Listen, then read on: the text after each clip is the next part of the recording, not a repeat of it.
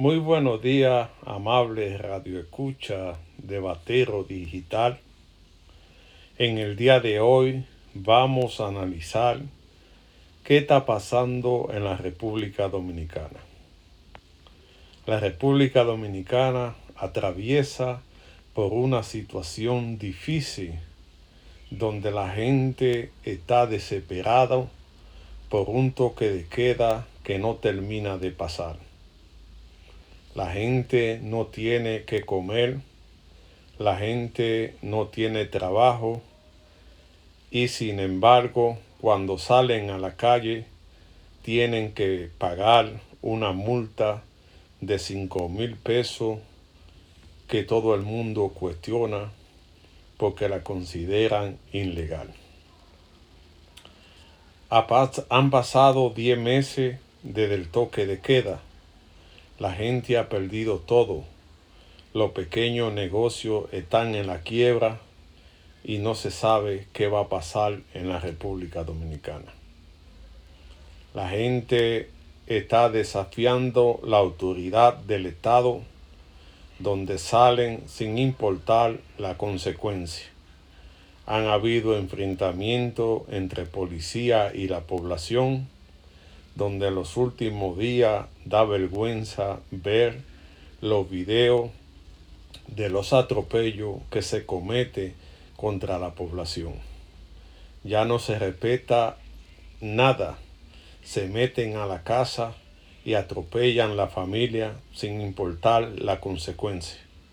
Esto tiene que parar, señor presidente. El toque de queda no debe darle carta blanca para que la policía haga lo que le da la gana en contra de la población.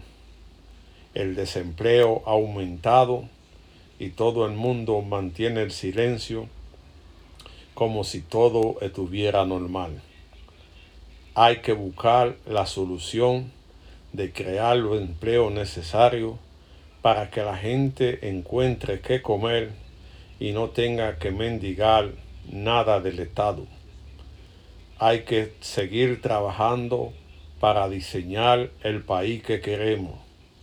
La República Dominicana espera que los juicios que se están llevando a cabo sean verdaderos y que no sea un show político, sino que todo el mundo pague. Porque cuando la gente tiene que ir a la justicia a dar explicaciones, la gente piensa bien para hacer cualquier cosa que perjudique los bienes del Estado. Se han dado pasos importantes en la creación de un bufete de abogados para recuperar lo, lo del Estado, lo que la gente se ha robado. Pero la gente necesita tener una respuesta, porque no puede haber un país desarrollado cuando dos o tres se pongan por encima de la ley. La situación del país es una situación complicada que necesita la colaboración de todos para lograr ese país que queremos. Estamos en medio de una crisis social y una, y una crisis global que ha afectado al 85% de la población dominicana, donde la gente no encuentra nada como subsistir. El Estado debe establecer un salario o una renta básica para que la gente pueda vivir hasta salir de esta situación. El problema de la carestía de la vida se ha incrementado porque la gente no está produciendo y quiere ponerle el precio que le dé la gana. Esto no puede ser así. Debe haber un control en los precios para que no hagan estallidos sociales porque cuando la gente no encuentra qué comer, la gente se vuelve loco y sale a la calle a hacer desorden. El gobierno ha anunciado un programa especial para garantizar la alimentación de la gente, pero esto debe conllevar ayuda a los campesinos para que puedan producir decentemente y que las cosas lleguen a la ciudad de una forma más barata y sin ningún intermediario.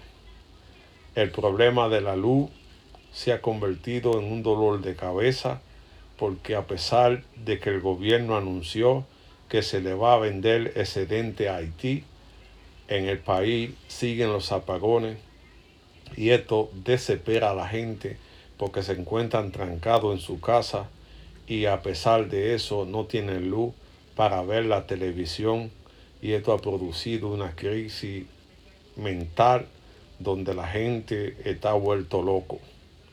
Hay muchas cosas que hay que arreglar y que se le debe dar tiempo al gobierno que solamente tiene cinco meses para que haga la, los arreglos del lugar. El gobierno tiene que poner en cintura a sus funcionarios porque ya se han anunciado casos escandalosos en un programa especial de desarrollo provincial, según informe de prensa, dice que las cosas no están yendo bien. Todo esto hace malo al gobierno porque se están repitiendo las cosas del pasado por la cual el pueblo sacó a patada al PLD para darle paso a un nuevo cambio. Todas estas cosas deben ser revisadas para que el país avance y el gobierno pueda ser un gobierno decente.